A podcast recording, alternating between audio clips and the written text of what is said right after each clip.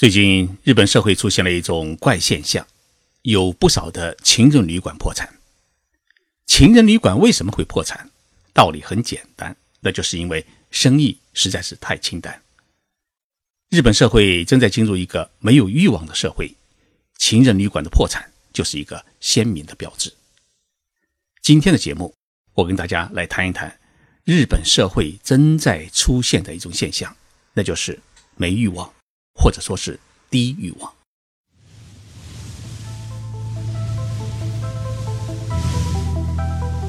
任你波涛汹涌，我自静静到来。静说日本，冷静才能说出真相。我是徐宁波，在东京给各位讲述日本故事。不少网友希望我谈一谈日本的 AV 产业，因为在他们的印象当中啊。日本人是很热衷于性爱，但是呢，日本社会的现实又是如何呢？日本国立社会保障与人口问题研究所发表的一份调查报告说，日本十八至三十四岁的女性当中，有百分之三十九的人还是处女。这一数据啊，足以让我们许多男人们感到惊讶。而还有一个数据，同样让人感到吃惊。在十八到三十四岁的日本男性当中，童子身的比例也高达百分之三十六。这份出生动向基本调查的报告是从二零一六年开始，在全国抽选了八百四十六个地区进行了调查以后得出的结论。调查报告还显示，十八岁至三十四岁女性当中啊，有一半人是没有男朋友。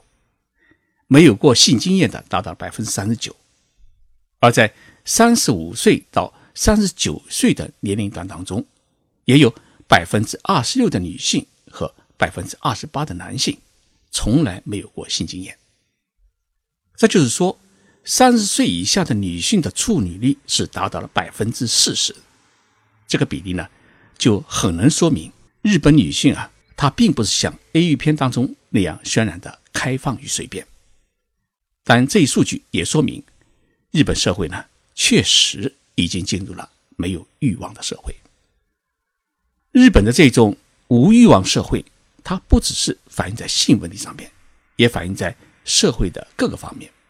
比如说，日本人没有炒房的欲望，没有炒股的欲望，没有结婚的欲望，也没有购物的欲望。宅男宅女们是越来越多，谈恋爱觉得麻烦，上超市觉得多余。一部手机便框定了自己生活的全部。针对这一现象，日本著名的管理学家大前研先生呢写了一本书，叫《低欲望社会》，它的副标题叫做《胸无大志的时代》。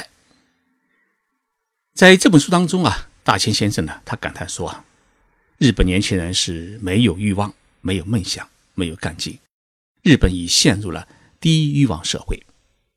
自从一九九一年经济泡沫破灭之后啊，日本经济是持续的出现低迷，被称之为“失去的二十年”。从一九九一年开始到二零零二年，小泉当首相的时候呢，实行了政治改革，那么经济开始出现了复苏。然后随着二零一一年的东日本大地震的发生，日本经济呢再度陷入了低迷。未满三十五岁的日本人，从懂事以来就面对失落的二十年，所以大多数人的心态不只是不愿背负房贷或者结婚生子，所有的风险和责任呢都不愿意承担。因此呢，无论是物价是如何降低，消费啊它始终无法得到刺激，经济呢没有太多的增长，银行的信贷利率是一再降低。目前，日本基本上是处于无利息的状态，而三十岁前购房人数是逐年下降，年轻人对于买车几乎没有兴趣，奢侈品消费呢被嗤之以鼻，宅文化盛行，一日三餐呢能打发就行。为什么日本社会如今会出现这种现象？大前先生分析说啊，既有一个社会高速发展趋向于成熟后的一些共同的原因。也有日本在税收政策上的倾斜的因素，更有日本社会独特的传统文化基因的因素。日本战后呢，有过两次的生育高峰，第一次是在1947年到1949年，第二次呢是在1970年到1975年。也就是说，一次是日本战争刚刚结束，男人呢是大量的回到国内，于是出现了个生育高峰。第二次呢，就是日本的经济它开始进入了一个高速发展的时期，所以呢，每年的生育人数都在两百六十万到两百五十万之间。那么战后出生的这个年代呢，被称为是团块时代，而七十年代出生的被称作是小团块时代。团块时代出生的人经历了战后的高速经济的发展期和经济的泡沫期。这些人现在年龄呢都在七十岁左右，而小团块这是大学毕业就职的高峰期，恰好是遇到了日本经济泡沫崩溃，面临着就业困难的问题。那么为了生存，他们不得不调整自己的经济结构、知识结构，进入到各种领域去重新奋斗。这些人目前年龄都在四十岁到五十岁之间，仍然是各个企业当中一个中坚的力量。然后在此之后呢，日本就一直没有出现新的生育高峰，人口是逐年的减少。低出生率有很多的原因，首先呢是日本结婚年龄是普遍较晚。在我们普遍人的印象当中，日本女性呢，她就是一个比较温柔的、比较传统的女性，也就是说，在家里面等着老公回来，然后给老公做好饭菜，把孩子照管好。但是呢，现代的日本女性，她的这种意识的觉醒，对于传统家庭的男女模式呢，开始感到厌倦。而男人呢，觉得婚后自己像个挣钱的机器，无论男性还是女性，都更加觉得享受单身生活的一种自由自在。因此呢，日本年轻人他晚婚率很高。厚生劳动省的调查显示，在二零一五年。男性平均结婚年龄为三十一岁，女性为二十九岁，这两个数据呢，都创下了日本最高纪录。日本国立社会保障与人口问题研究所在二零一五年公布的终身未婚率的调查数据当中，五十岁之前从没有结过婚的日本男性的比例达到了百分之二十三，女性呢达到了百分之十四，都创下了历史最高纪录。这意味着。日本男性平均四个人当中就有一个人，女性呢平均七个人当中就一个人是终身未婚。日本现在很担心，如果早此下去的话呢，到二零三五年，日本将有一半的人他不结婚，过一个单身的生活。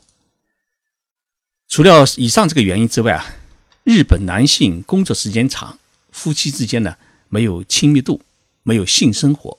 是一个很大的问题。日本 NHK 电视台对四十多岁的已婚女性呢做了一次问卷调查，结果显示呢，没有夫妻生活的就占到了百分之六十三，有的结婚才十几年，整天呢围着孩子转，一年当中也没有几次性生活。一位主妇呢甚至说，一想到要跟老公过性生活，就会头皮发麻。可见没有。爱情和感觉的性，即使是夫妻之间，也是令人恐怖的。问到原因呢，有百分之二十以上的女性呢，她回答说啊，不想跟老公过性生活。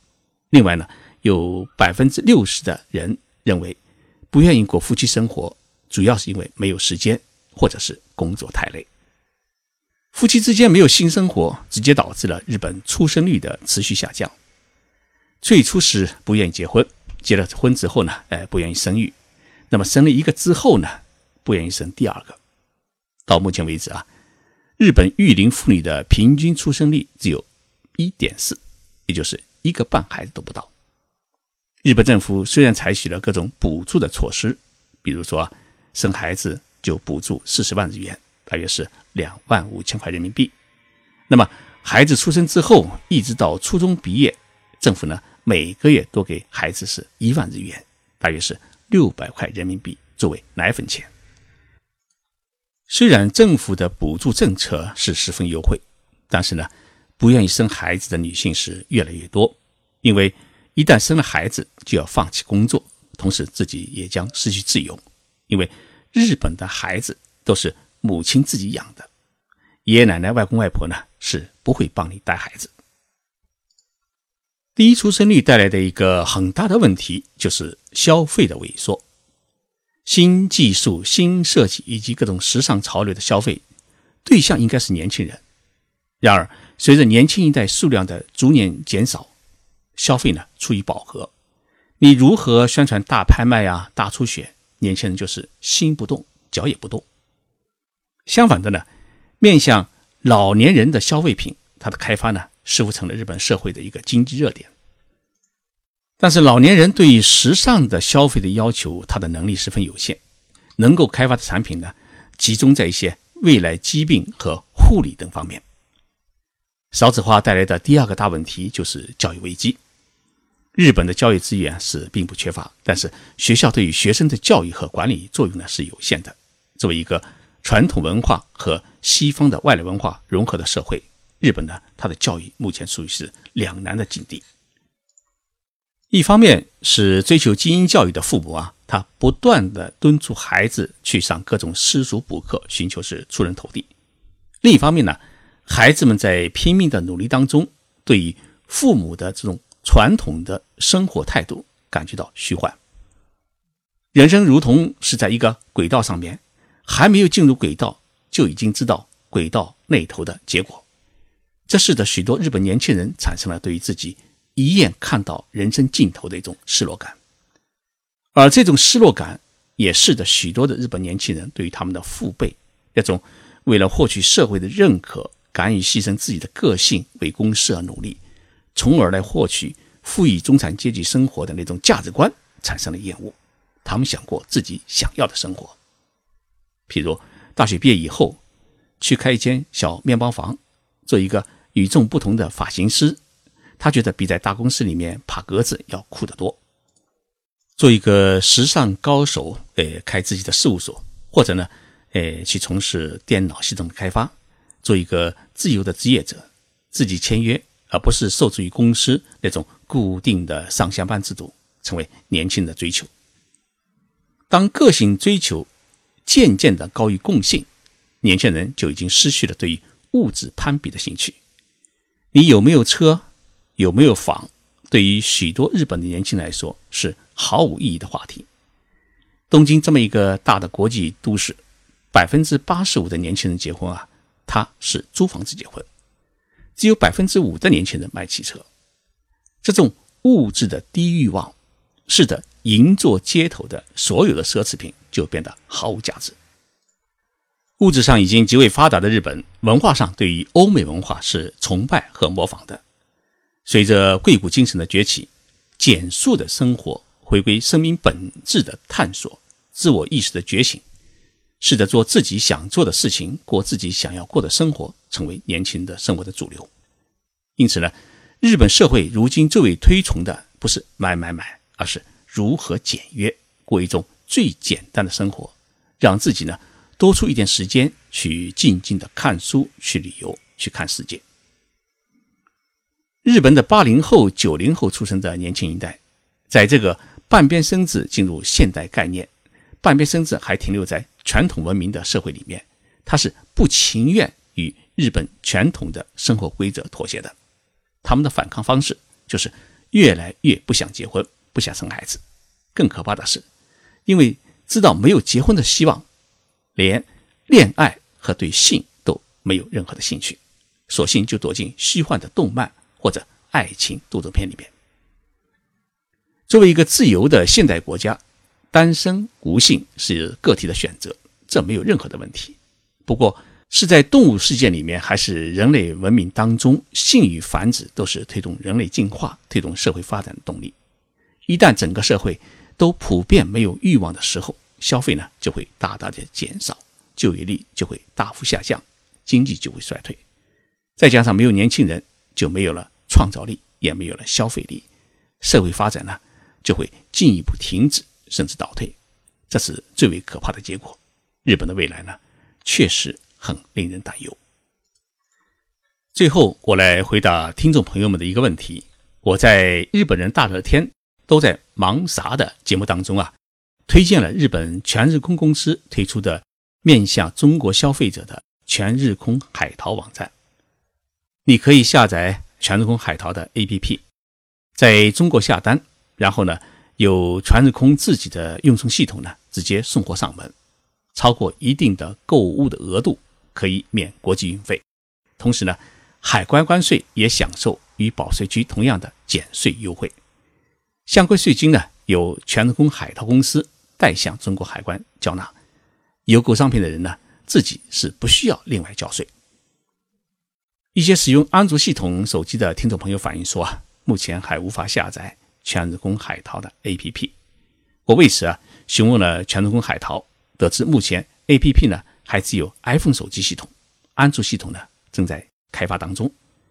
目前整个的全日空海淘网呢，它有五千多个商品呢等着上线。